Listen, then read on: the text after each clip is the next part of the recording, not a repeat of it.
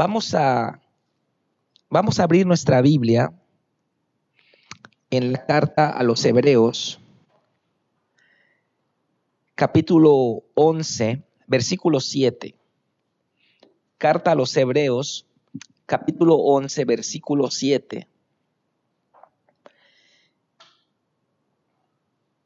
Y vamos a aprender hoy la importancia de que estemos protegidos y vivamos seguros y estemos bajo la sombra de las alas del Altísimo Dios, del Eterno Dios. Hoy más que nunca, usted y su familia necesitan estar bajo la sombra de las alas de Dios y cumplir lo que dice la palabra en el Salmo 91. ¿Ok? Dice Hebreos 11:7, por la fe, Noé, cuando fue advertido por Dios acerca de las cosas que aún no se veían, con temor preparó el arca en que su casa se salvase.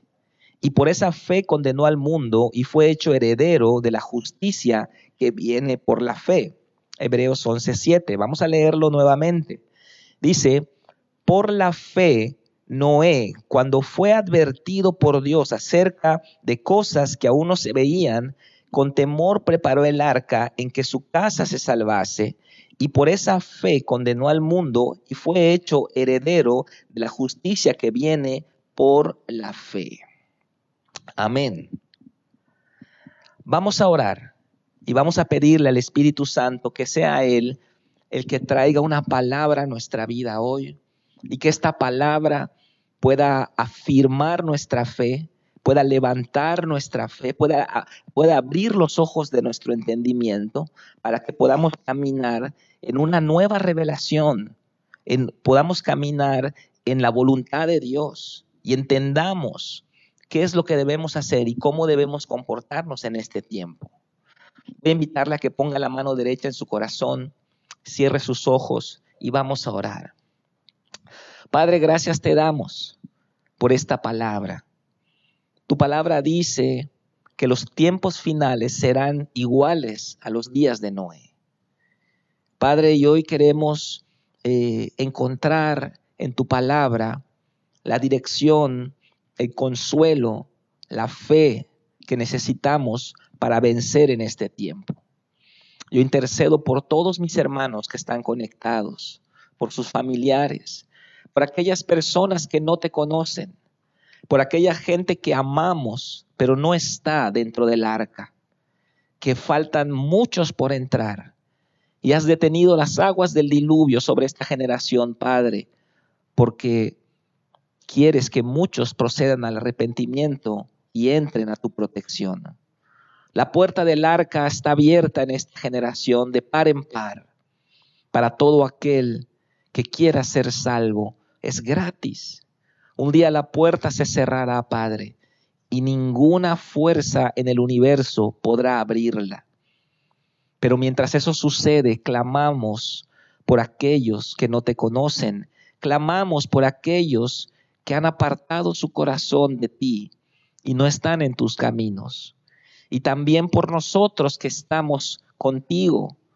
Padre, con temor reverente clamamos que ninguno de nosotros se aparte de ti ni se pierda, sobre todo más ahora en la tremenda hora oscura que vive nuestra generación.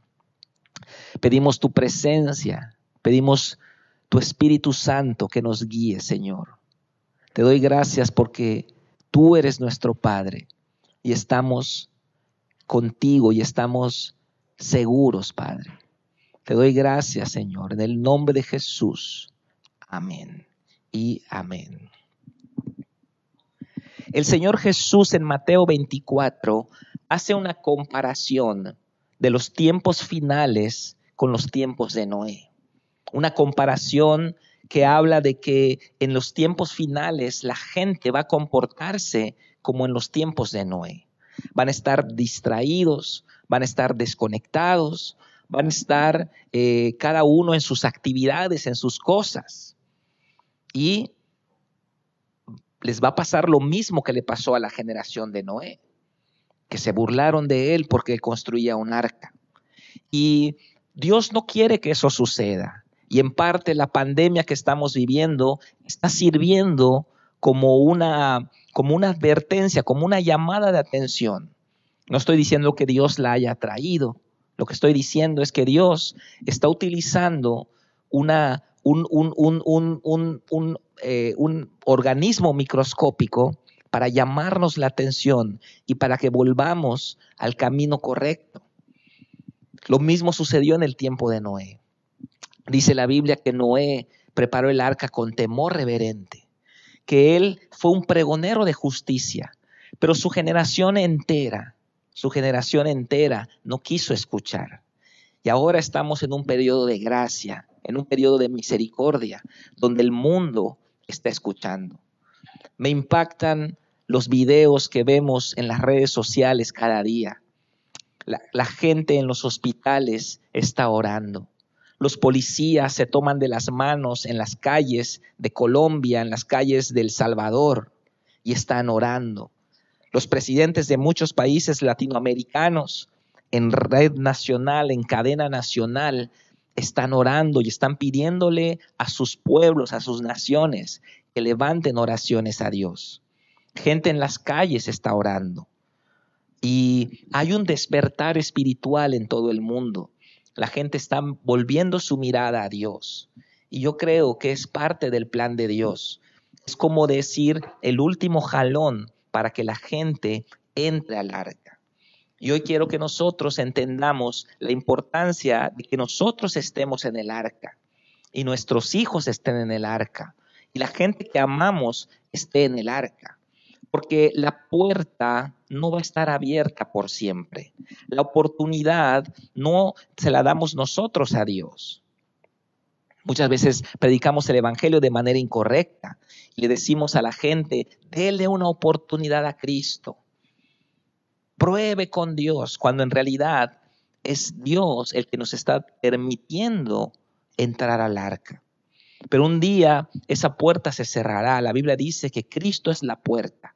Y un día el periodo de la gracia, donde es gratis ser salvo, terminará. Y entonces la gente que se quedó afuera clamarán de la misma manera como clamaron los hombres en los tiempos de, de Noé. Así que estamos a tiempo. Prepárese, prepare su casa, prepare su familia, evangelice, porque el arca tiene la puerta abierta todavía. Y es necesario entrar al arca. Por eso quise titular el título, el tema de hoy, le quise poner como título, entra al arca. Entre al arca. Entre al arca. Pero no entre solo, entre con su familia. Vamos a ir al libro de Génesis, capítulo 6. Vamos a buscar en nuestra Biblia el libro de Génesis y ahí vamos a ver mucho de la historia de, Noé y el arca. Dice el versículo, el capítulo 6, del versículo, el capítulo 6, en el verso 1 dice, aconteció que cuando comenzaron los hombres a multiplicarse sobre la faz de la tierra y les nacieron hijas, que viendo los hijos de Dios que las hijas de los hombres eran hermosas, tomaron para sí mujeres escogiendo de entre todos. Bueno, habla de, la, de cómo se pervirtió la humanidad. En el verso 5, brincamos al verso 5, dice, y vio Jehová que la maldad de los hombres era mucha en la tierra y que todo designio de los pensamientos del corazón de ellos era solamente de continuo el mal. El verso 6, y se arrepintió Jehová de haber hecho hombre sobre la tierra, y le dolió en su corazón. Y mire que dice el versículo 8, pero Noé halló gracia ante los ojos de Dios. Y el versículo 13 dice, dijo pues Dios a Noé, he decidido el fin de todo ser, porque la tierra está llena de violencia a causa de ellos. Y he aquí que yo los destruiré con la tierra. El verso 14 es en el que quiero que nos enfoquemos esta mañana. Dice el verso 14, hazte un arca de madera de gofer, harás aposentos en el arca y la calafatearás con brea por dentro y por fuera. El verso 15 y el 16 vamos a leer también. Y de esta manera la harás de 300 codos de longitud del arca, de 50 codos su anchura y de 30 codos su altura. Una ventana harás al arca y la acabarás a un codo de elevación por la parte de arriba y pondrás la puerta del arca a su lado y le harás piso bajo, segundo y tercero. Esas son las instrucciones a grandes rasgos que Dios le dio a Noé acerca del arca. Yo quiero decirle algo muy importante, que el arca no era un barco. A veces vemos las figuritas, los dibujitos o las imágenes. Si usted pone ahí en, en, Google Imágenes, usted pone arca de Noé, van a salir un montón de imágenes y la mayoría son barcos. Pero el arca no era un barco. Por algo se llama el arca de Noé y no el barco de Noé. El arca básicamente era un cajón, un cuadrado, un cubo, un rectángulo que no tenía, no tenía proa, popa, babor, estribor, no tenía propela, no tenía eh, eh, velas, no tenía timón, no tenía ninguna de esas cosas porque el arca no era un barco. El propósito del arca no era navegar. El propósito de un barco ciertamente es navegar. Un barco sale de un puerto y llega a otro puerto. La parte trasera es chata, la parte delantera es puntiaguda porque va a cortar el agua. Pero en este caso, el arca no es un barco. El, el arca es una caja que según los expertos esa caja medía casi la longitud de dos campos de fútbol y tenía tres niveles. Era sumamente grande. Y el objetivo del arca era básicamente protección, salvación. Era un lugar de seguridad. Era un lugar donde ellos pudieran estar a salvo del juicio divino que venía sobre esa generación. Así que el propósito principal del arca no es navegar. El arca no es un crucero de cinco estrellas, hermano. El propósito del arca era flotar, porque era simplemente que ellos esperasen que pasara el juicio para que ellos pudieran ser salvos. El propósito de la iglesia es, lo mismo. Mucha gente eh, se enoja porque creen que la iglesia tiene que ser un crucero de cinco estrellas. Se enojan y se salen, se enojan y se van, porque no han entendido que la iglesia también es un lugar temporal, un lugar donde esperamos el regreso de Jesús. Y por muy imperfecta que sea, por muy incómoda que sea, usted va a escuchar eh, graznidos de patos, va a escuchar allá a los burros, a los caballos, a los, a los camellos, y, va a haber mal olor tal vez, a lo mejor no va a tener aire acondicionado, pero es el lugar que Dios destinó para su protección, para su salvación, para su seguridad en medio del juicio divino sobre esta generación. Y tiene que estar usted adentro y su esposa tiene que estar con usted, y sus hijos, y su familia, y sus padres, y sus hermanos, y sus cuñados, y sus cuñadas. Porque los que queden afuera del arca van a, recibir los juicios divinos. Dice la Biblia que, que eh, Noé, perdón, no Moisés, Noé, él tenía que hacer tres niveles en el arca. Y el tercer nivel estaba destinado para las personas. Y en el tercer nivel solamente entraron ocho personas. Imagínense un galerón enorme del tamaño de dos campos de fútbol, con capacidad aproximadamente para 50 mil personas. Pero en medio una mesita de madera con un quinqué, una velita, y ocho personas alrededor con tanto espacio. A los lados, de arriba una ventana. Nosotros tenemos que entender qué es el arca para nosotros, qué simboliza el arca. Y sabemos que el arca es Cristo, pero vamos a entender que Dios ha, ha instituido esta arca para nuestra protección, para nuestra salvación. La Biblia nos enseña que Dios por lo menos ha, ha instituido, ha, eh, ha creado tres instituciones importantísimas. El Padre instituyó la familia. La familia es la extensión del reino de Dios. El Padre representa al Padre Celestial, la Madre tiene la estructura, el carácter y, la, y, los atributos del Espíritu Santo. Y los hijos vienen a ser como Jesús, como el Hijo, honrando y obedeciendo a sus padres. Así que la familia es una institución divina creada por Dios Padre. Luego viene el Hijo y el Hijo crea la iglesia. La iglesia también es una institución divina creada por Dios Hijo, donde en, en, la iglesia somos la familia de Dios que nos reunimos para, para alabarle, para estar con Cristo. Pero cuando hablamos de la iglesia no nos referimos al edificio necesariamente, no nos referimos al conglomerado de personas que se congregan cada domingo en, una, en un edificio.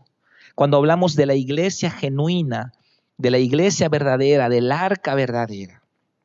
Estamos hablando de una iglesia espiritual. Estamos hablando del conjunto de personas que han nacido de nuevo y caminan con Cristo y están unidos a Cristo a través del Espíritu Santo.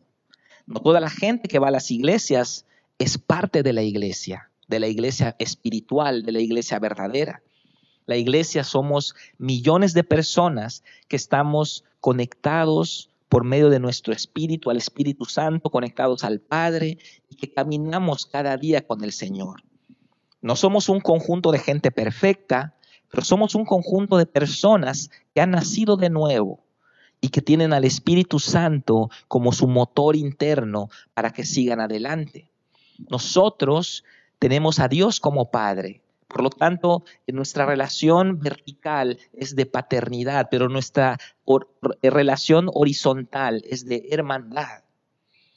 Y aquí tenemos la segunda institución que creó Dios. La primera es la familia, la crea Dios Padre. La segunda es la iglesia, que la crea Dios Hijo.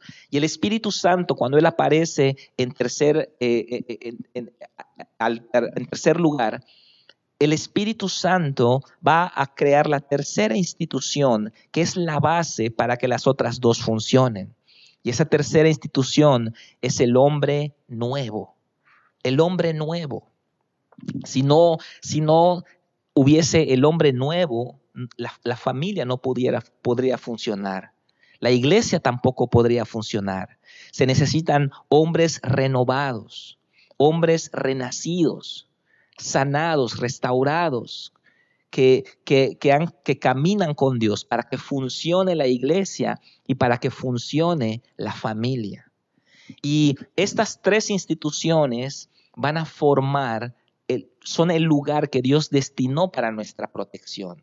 Van a formar el arca. Son el arca donde nosotros tenemos que encontrar refugio y protección. Así que lo primero que le dice Dios a Noé es lo primero que, que yo le digo a usted hoy.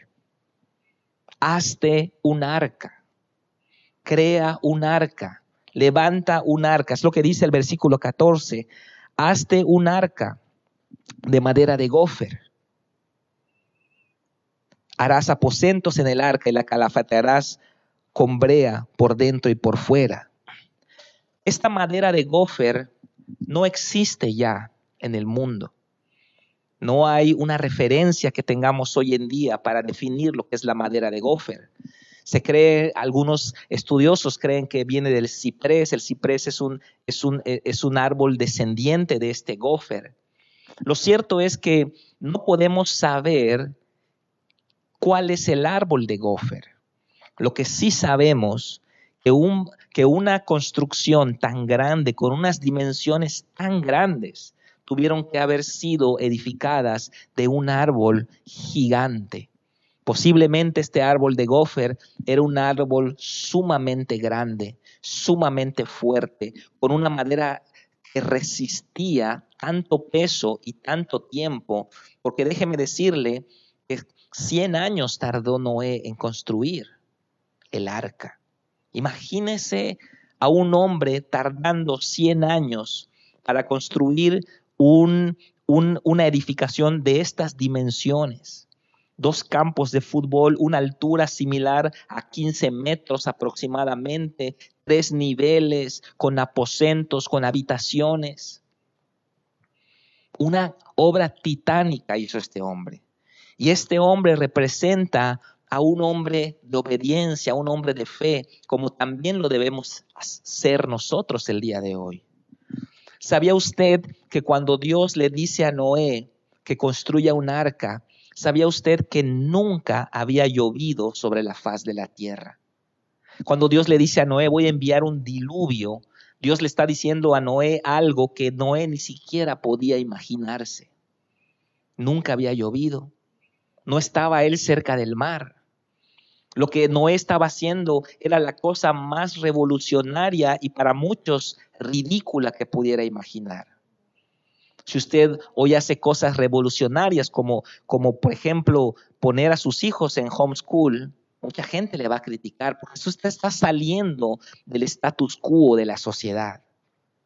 Si usted está diezmando, por ejemplo, mucha gente le va a criticar porque usted está saliendo del, del estándar que el mundo ha establecido para, para lo que debe uno hacer. Ahora imagine Noé construyendo por 100 años una edificación tan grande en un lugar, en una tierra donde nunca había caído una gota de lluvia. Porque dice la Biblia que, que era un vapor el que regaba la tierra. Y fue hasta que, hasta que, que vino el diluvio que empezaron a haber estaciones del año y empezó a llover sobre la faz de la tierra. Así que Noé construyó el arca con una madera muy resistente. La madera de gofer representa la palabra de Dios. Usted tiene que construir el arca con los mandamientos de Dios, que son eternos, con los principios de Dios, con los estatutos divinos. No viva por emociones, no viva por razonamiento, no viva por su, por su intelecto, no argumente, Simplemente observe y establezca su vida, su estructura con madera de gofer, con una madera que resiste el paso del tiempo, con una madera que resiste toneladas y toneladas de peso en las pruebas que han de venir. Los mandamientos de Dios van a librar su alma, van a librar su vida y van a librar a sus hijos. Por eso le dice Dios a Noé, construye el arca de, madera de gofer. No la hagas de cualquier madera. No la hagas de bambú. No la hagas de, de madera de pino. No la hagas con, con palitos, porque se va a caer. Usted no construya su vida con los rudimentos, los estatutos y, y, los preceptos de este mundo pecaminoso, porque su arca no va a sobrevivir ni siquiera el paso del tiempo. Entonces, imagine cómo lo, que, hizo Noé. Noé tuvo que construir una estructura primero. Esa estructura iba a ser el esqueleto, la, la, base sobre la cual se iban a edificar las demás cosas. Por eso nosotros en la iglesia necesitamos estructura. Necesitamos también que tengamos una estructura doctrinal, un andamiaje doctrinal basado en la verdad, basado en la palabra de Dios, basado en fundamentos absolutos, en valores eternos que nunca van a cambiar. Nosotros debemos basar nuestra vida en, en un cimiento inamovible, como dice Jesús, el cielo y la tierra pasarán, pero mis palabras no pasarán. Consiga madera de gofer para su familia. Construya su casa, no con base en, las modas de este tiempo que están redefiniendo a la familia, sino con base en los diseños y en los roles que Dios le estableció para el hombre, para la mujer y para los hijos. Por eso nosotros debemos de construir esa arca basándonos en la palabra de Dios. Las iglesias que estén basadas en la palabra van a sobrevivir al diluvio. Las familias que estén basadas en la palabra van a sobrevivir al diluvio. Y las personas que estén basadas en la palabra van a sobrevivir a la hora más oscura que viene sobre el mundo entero. Usted base su vida en madera de gofer, estructure su vida, no en sus emociones que son cambiantes, no en sus razonamientos que son limitados, no en las modas que unas vienen y otras van, no en ideologías, no en falacias. Base su vida en los mandamientos inamovibles de nuestro Padre Celestial, en los preceptos inquebrantables, universales, que jamás van a cambiar de la palabra de Dios. Esa es la verdadera madera de gofer y nosotros tenemos que construir el arca de esa madera. También dice este versículo que debemos poner aposentos en el arca. Aposento significa habitaciones y tenemos que tener habitaciones espirituales. Nuestras habitaciones espirituales en la iglesia son esta reunión, por ejemplo, es una habitación espiritual. Cuando adoramos, cuando cantamos en la congregación, estamos creando una habitación, es un aposento donde entramos seres espirituales, entramos en comunión.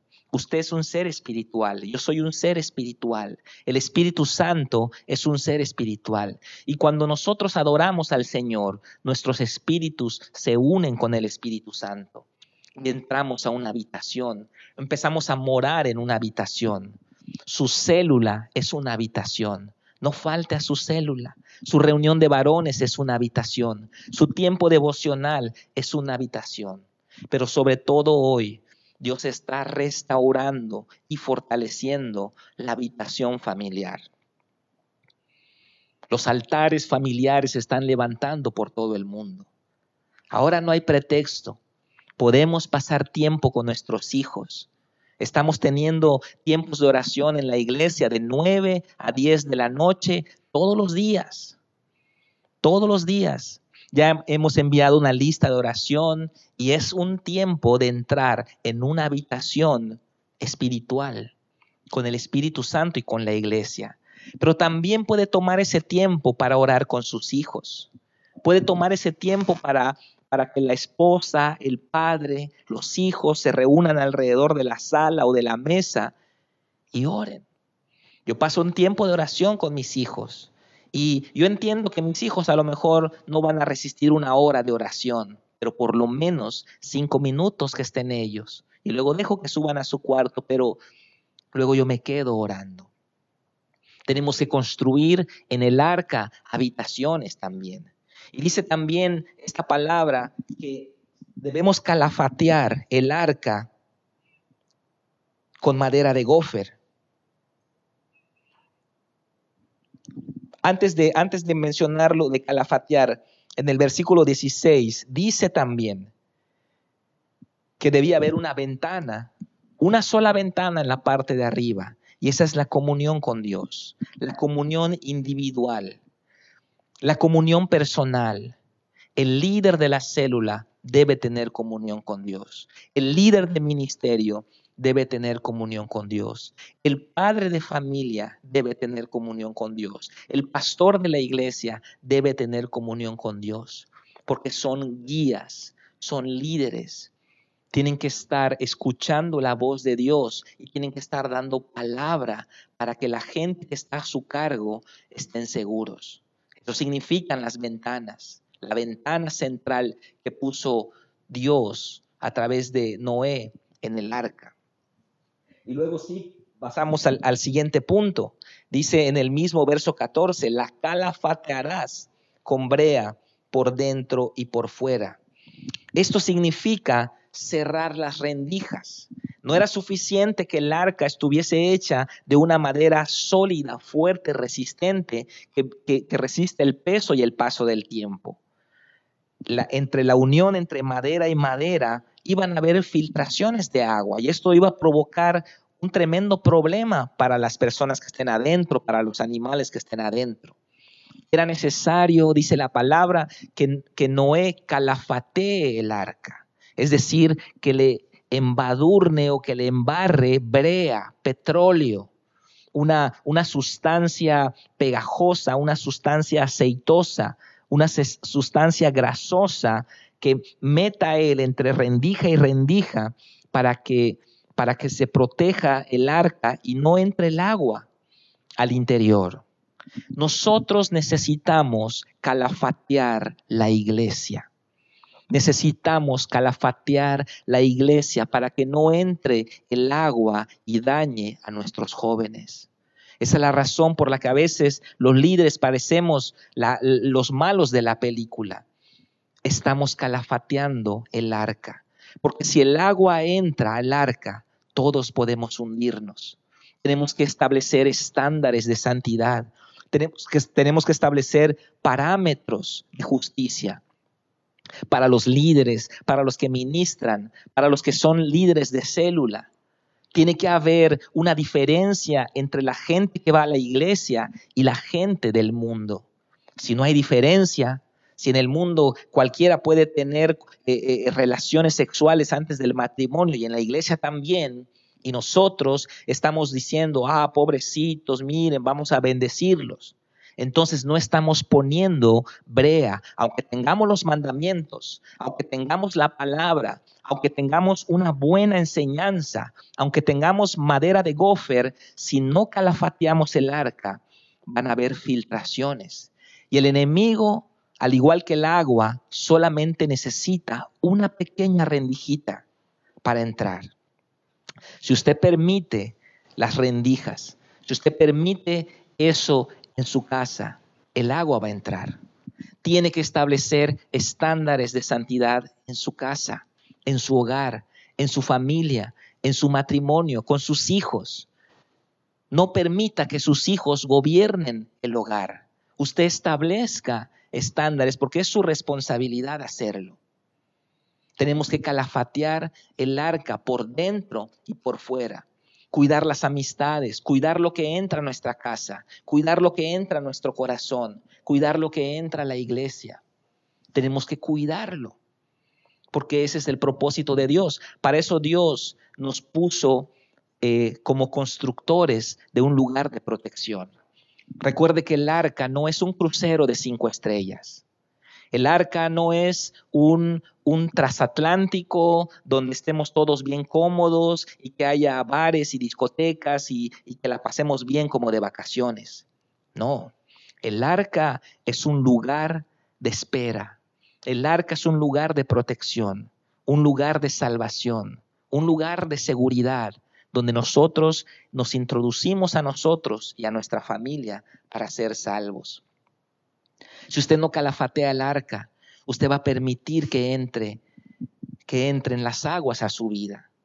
Cuando yo veo un hombre que no está cumpliendo a Dios con sus diezmos, por ejemplo, estoy viendo una persona que está permitiendo que el agua entre a su casa. Usted no está amando correctamente a sus hijos, está exponiendo a su familia, está permitiendo que la economía y los estándares del mundo sean los que gobiernen su casa.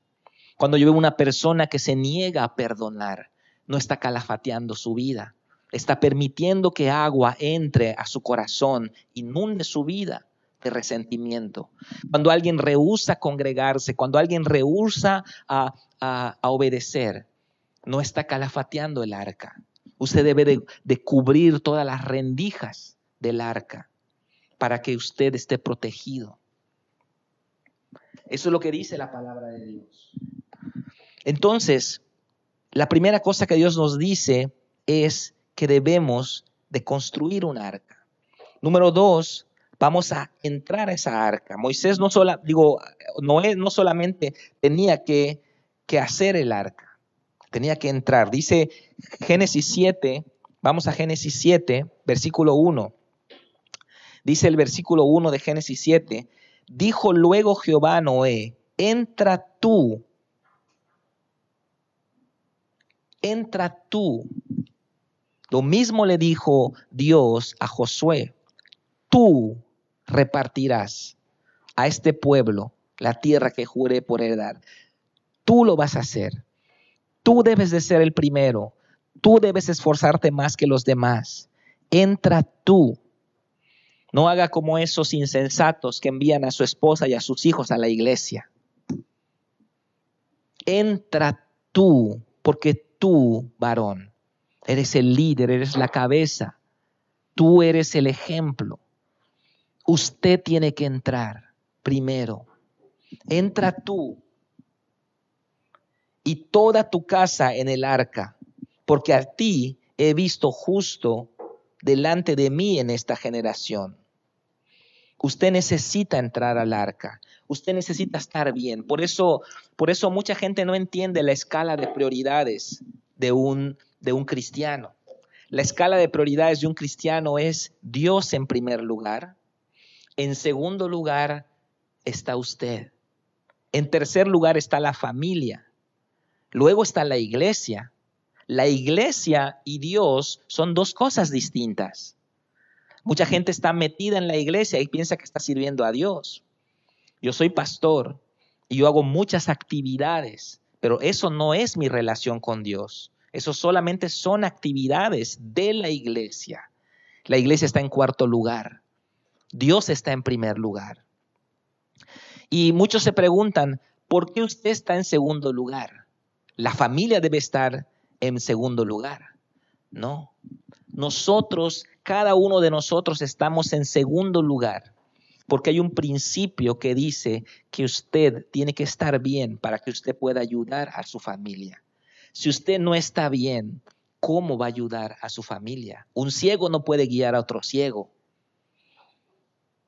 Un enfermo, ¿cómo puede ayudar? ¿Cómo puede, si usted está enfermo, está muriendo, está deprimido, cómo usted va a proveer para los suyos? Usted tiene que estar bien y para que usted esté bien, usted tiene que estar conectado con Dios. Y entonces usted va a ser una bendición para su familia. Por eso el segundo mandamiento dice, ama a tu prójimo como a ti mismo. Porque el segundo mandamiento presupone que usted se ama a sí mismo. Si usted se ama a sí mismo, entonces usted va a poder amar correctamente a su prójimo. Si usted no se cuida, si usted no se ama, si usted no, no, no, no, no cuida su vida, su cuerpo, usted no se ama correctamente. Por lo tanto, tampoco va a amar, tampoco, tampoco va a guiar correctamente a otras personas. Por eso Dios le dice a Noé, entra tú, entra tú y tu casa, porque si usted entra, entra su casa. Dice también este versículo,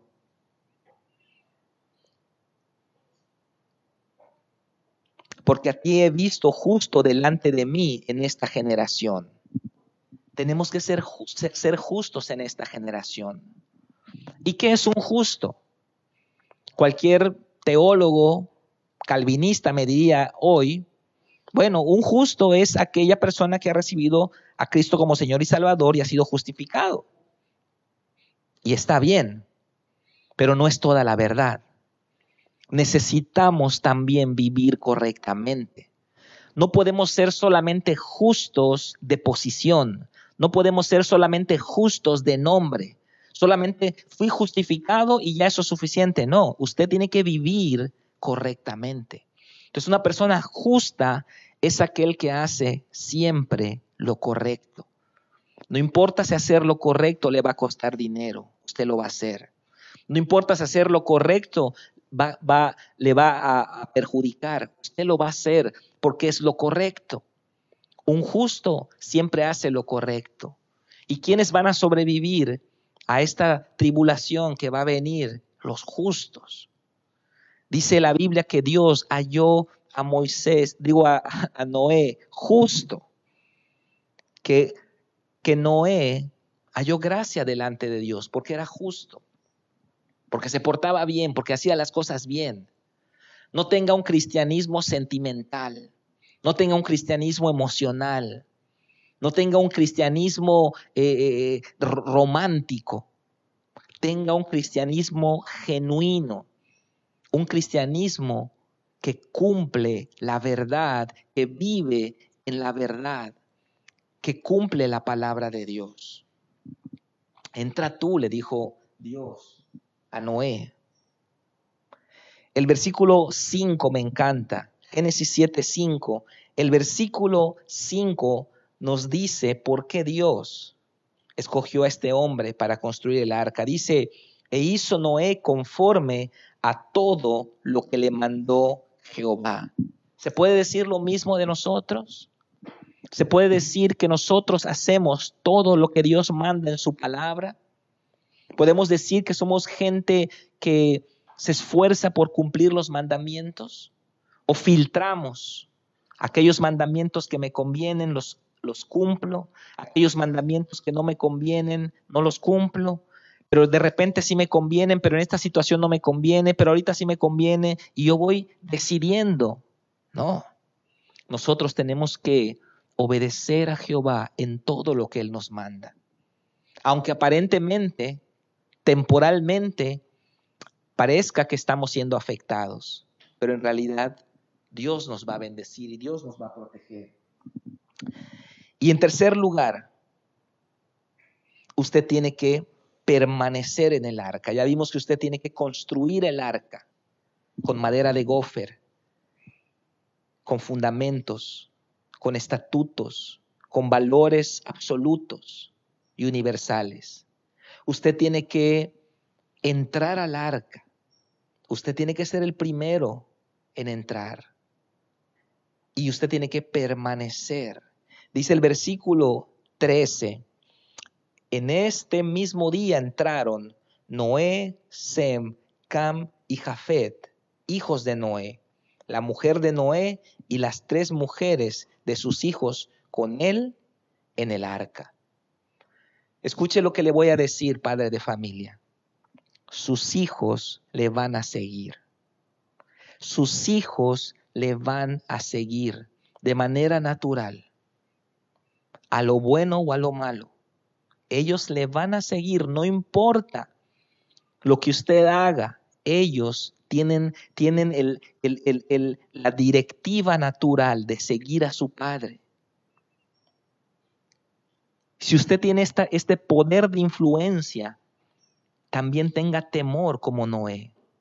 Dice la Biblia que Noé construyó el arca con temor, construyó el arca con, con reverencia, él estableció la madera de gofer y la estructura del arca con preocupación por su familia, sabiendo que es importante, sabiendo que no podemos torcer la palabra de Dios.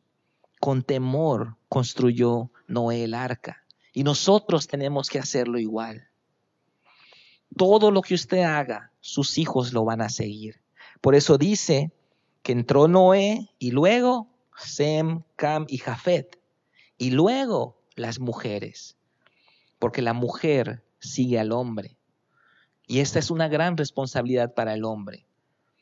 Si la mujer sigue al hombre, si los hijos siguen al padre, entonces es una gran responsabilidad.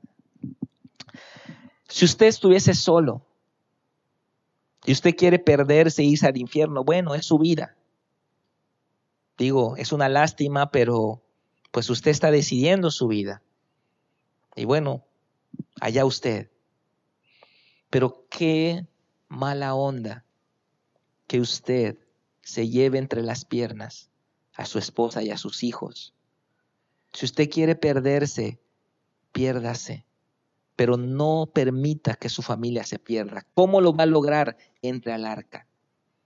Entre al arca entre al reino de Dios, entre al cuerpo de Cristo, entre a los estándares divinos que dan verdadera protección, verdadera seguridad, y no viva de falacias eh, de este mundo, no viva de ideologías, de pensamientos inflados, de filosofías que no tienen poder para salvar el alma humana. Por eso dice acá en el versículo 23, Génesis 7:23. Así fue destruido todo ser que vivía sobre la faz de la tierra, desde el hombre hasta la bestia, los reptiles y las aves del cielo, y fueron raídos de la tierra, y quedó solamente Noé y los que estaban en el arca. Usted no solamente tiene que construir el arca, usted tiene que entrar al arca. Y en tercer lugar, usted tiene que permanecer el arca. ¿Cuántas veces, cuánto tiempo pasó desde que los, la familia de Noé entró al arca y cayó la primera gota de lluvia. ¿Cuánto tiempo pasó? No lo sabemos. La Biblia no lo dice. No dice si fue el mismo día. A lo mejor pasó un año, hermano. Imagínense un año metidos allá adentro y no pasa nada. No sabemos cuánto tiempo pasó. Solo sabemos que ellos permanecieron. Por muy imperfecta que sea la iglesia, no se salga. Por muy imperfecta y no le guste que sea su familia, no se salga. Por muy eh, difícil que sea o parezca ser seguir a Cristo, no deje de seguir a Cristo. Porque acá la clave no es que usted haya hecho un arca. La clave no es que usted haya entrado a un arca. La clave es que usted permanezca en el arca para que cuando la puerta se cierre, usted esté con los suyos adentro. La Biblia dice que Noé y su familia fueron salvos. Y ahora es un tiempo de permanecer. No nos estamos congregando, pero el arca espiritual está. Nos estamos reuniendo en familia. Cada día pase tiempo en oración. Reúnanse como familia. Es tiempo de perdonarse para que podamos permanecer en el arca, en el arca de salvación. Vamos a darle gracias a Dios porque esta palabra nos está eh, permitiendo dimensionar el tiempo que estamos viviendo. Quiero terminar con este pasaje en Mateo 24, 37 al 42. Dice, dice la palabra de Dios, Jesús está hablando y él dice en el verso 37, capítulo 24 de Mateo, más como en los días de Noé, así será la venida del Hijo del Hombre. Porque como, es, como en los días antes del diluvio estaban comiendo y bebiendo, casándose y dándose en casamiento, hasta el día en que Noé entró en el arca. Y no entendieron hasta que vino el diluvio y se los llevó a todos. Así será también la venida del Hijo del Hombre. Entonces dos estarán en el campo, el uno será tomado y el otro será dejado. Dos mujeres estarán moliendo en su molino, la una será tomada y la otra será dejada. Velad pues, porque no sabéis a qué hora ha de venir vuestro Señor. ¿Cuántas cosas habrá soportado Noé? ¿Cuántas burlas? ¿Cuántos memes le habrán hecho? ¿Cuánto bullying habrán sufrido sus hijos en el trabajo? Todo esto lo soportó Noé. Y Dios nos manda a hacer lo mismo. Porque ninguna de las personas que le han criticado, que le han juzgado, que se han burlado de usted, ninguna de esas personas va a entender lo que usted está haciendo por Cristo, a no ser que se conviertan o a no ser que se queden después del arrebatamiento.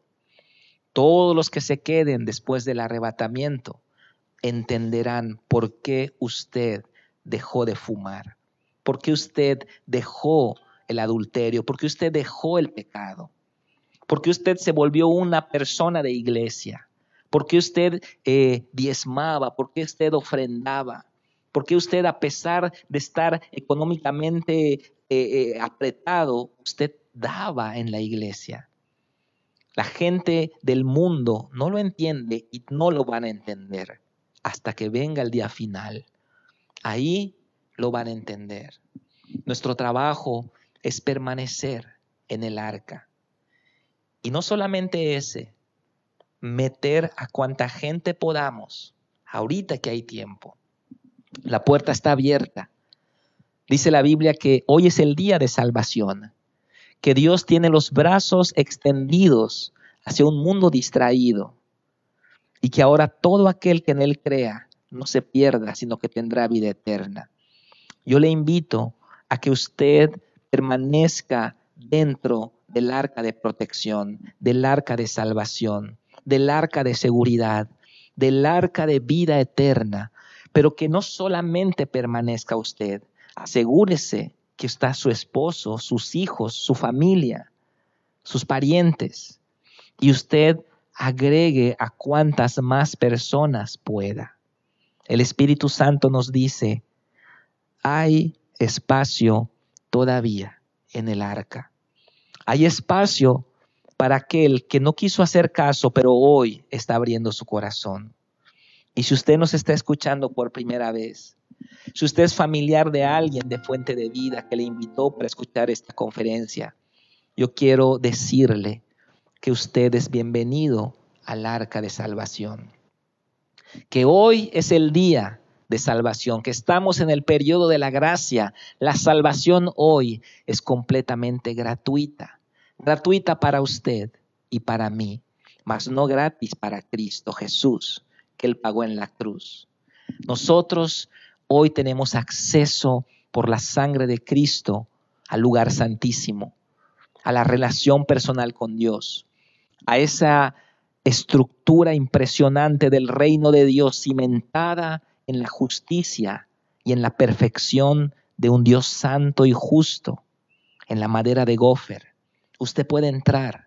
Si usted recibe a Cristo hoy como su Señor y Salvador, si usted abre su corazón, hoy su nombre va a quedar escrito en el libro de la vida del Cordero. Yo le animo a no solamente que entre al arca, sino que permanezca en el arca. Si usted quiere entrar a, esta, a este reino de salvación, lo único que tiene que hacer es una oración de fe conforme lo dice Romanos 19, que, el que creyere y, eh, y confesare con su boca que Jesús es el Señor será salvo. Mas todo aquel que invocar el nombre del Señor será salvo. Y Apocalipsis 3:20 dice, he aquí yo estoy a la puerta y llamo. Si alguno oye mi voz y abre la puerta, entraré a él, cenaré con él y él conmigo. Y él habla de la puerta de su corazón. Si usted nunca ha aceptado a Cristo como Señor y Salvador, yo le invito a que lo haga a través de una oración de fe. Yo voy a orar y usted repita en voz audible ahí desde su casa, pero hágalo con todo su corazón y diríjase a Dios. Mi oración solamente va a ser una guía para usted. Mi oración no es una fórmula mágica, no es un rezo que le va a hacer algo mágico. Simplemente voy a guiar sus palabras para que usted diga a Dios, a Cristo, que, que le acepta en su corazón. Y si usted ya conoce a Cristo, pero siente que han habido rendijas en su vida y ha permitido que el agua entre, también le invito a que ore y que ponga su mano derecha en su corazón y que le diga al Señor, yo quiero estar y permanecer en tu arca. Vamos a cerrar nuestros ojos y voy a pedirles que repitamos en voz audible esta oración con todo su corazón, delante de Dios, con toda sinceridad. Diríjase a Dios. No importa los que estén al lado suyo, usted está delante de Dios. En este momento, usted está delante de Dios. Dígale después de mí, Señor Jesucristo, este día te doy gracias porque estoy aquí, porque tú me has permitido estar en este lugar. Te doy gracias porque me amas y hoy reconozco que te necesito. Jesús, hoy te pido perdón por mis pecados. He querido vivir mi vida a mi manera. He hecho las cosas solamente buscando mi beneficio personal. Te confieso que he sido egoísta. He sido convenenciero y te pido perdón por todos mis pecados. Te pido que entres en mi vida, Jesús. Que me liberes, que sanes mi alma. Lávame con tu sangre preciosa y perdóname. Escribe mi nombre en tu lista santa de salvación. Hoy te abro la puerta de mi corazón, Jesús. Y te reconozco como mi Señor y mi Salvador. Hoy te recibo, Jesús. Entra en mi vida. Entra en mi corazón. Lléname. Sáname, restaurame.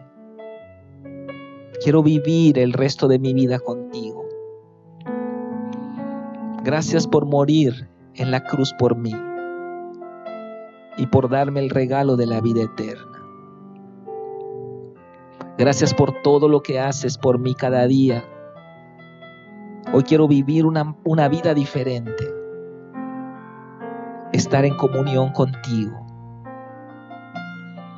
Quiero estar en el arca de salvación. Padre, sé que el arca no es perfecta, pero es el lugar que escogiste para mí.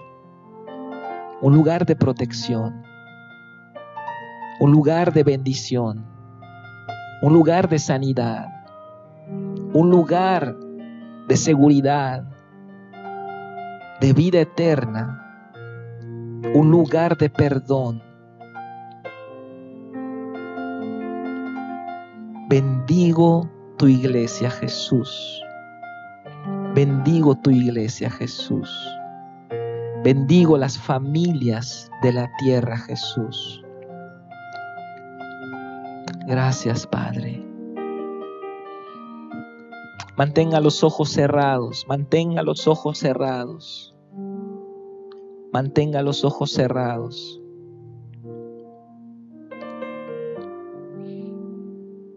Ahora yo voy a orar por usted y por su familia. Declaro tu presencia, tu manto, Señor, sobre cada padre de familia sobre cada madre de familia, sobre cada matrimonio, sobre cada familia, sobre cada casa, cada hogar. Ellos son tus hijos, Padre. El Espíritu Santo les dice hoy, están en mis aposentos, están en mis aposentos. Hay una ventana única en este, en este arca es la ventana de mi relación personal con ustedes. Es la ventana de la comunión íntima con el Espíritu Santo. No tengan miedo de la provisión. No tengan miedo de la enfermedad, de la pandemia. Están en el arca.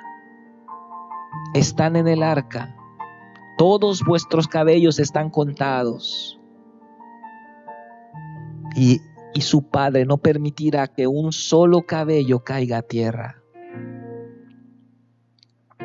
Declaro tu bendición, Espíritu Santo. Declaro tu protección, Espíritu Santo. Entramos al arca. Permanecemos en el arca. Calafateamos nuestra vida, Señor, para estar contigo. Declaro tu presencia en el nombre de Cristo Jesús. Amén y amén. Amén. Súbele tantito. ¿Cuántos dicen amén? ¿Cuántos dicen amén? Ahí en su casa. Sabe, por muy por muy imperfecta que sea su vida, su familia, su situación económica, yo quiero decirle, usted está en el arca de salvación. Por muy difícil que sea lo que usted ha vivido, usted está en el lugar correcto. Gócese, alégrese, dele gracias a Dios.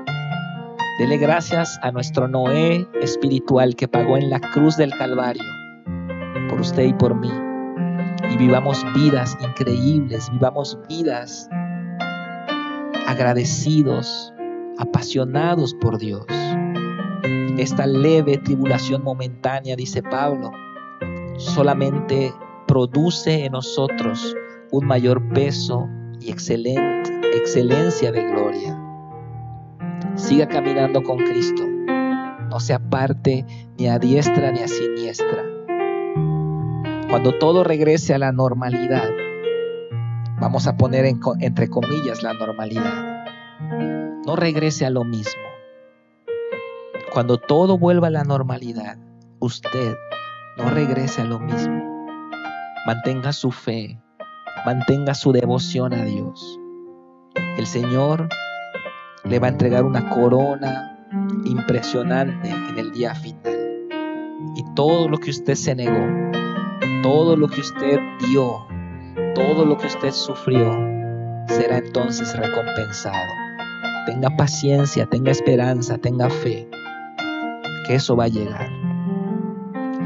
Si usted es la primera vez que está conectado y, e hizo esta oración conmigo, queremos conocerle.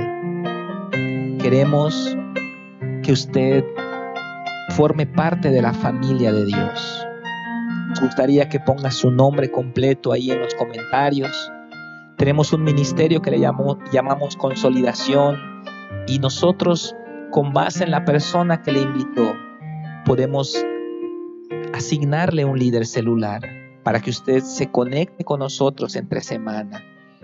Y cuando todo regrese a la normalidad pueda venir y congregarse con nosotros. Y si usted vive en otro país, usted vive en otra parte de México, pues no importa porque ya agarramos esta onda de las redes sociales y ya se va a quedar esto así. Y vamos a seguir haciéndolo cuando termine la contingencia. Vamos a seguir reuniéndonos presencialmente y también por las redes sociales. Así que si usted es la primera vez que se conecta, queremos conocerle, queremos saberle, queremos decirle que ahora usted es parte de la familia y que nosotros somos sus hermanos. Nosotros somos sus hermanos. Usted no escogió la familia donde nació, ¿verdad? Pues tampoco escogió esta. Así que yo soy su hermano, así como me ve, con mucho amor, somos sus hermanos en Cristo. Así que le animamos a que siga en el camino de Dios. Amén.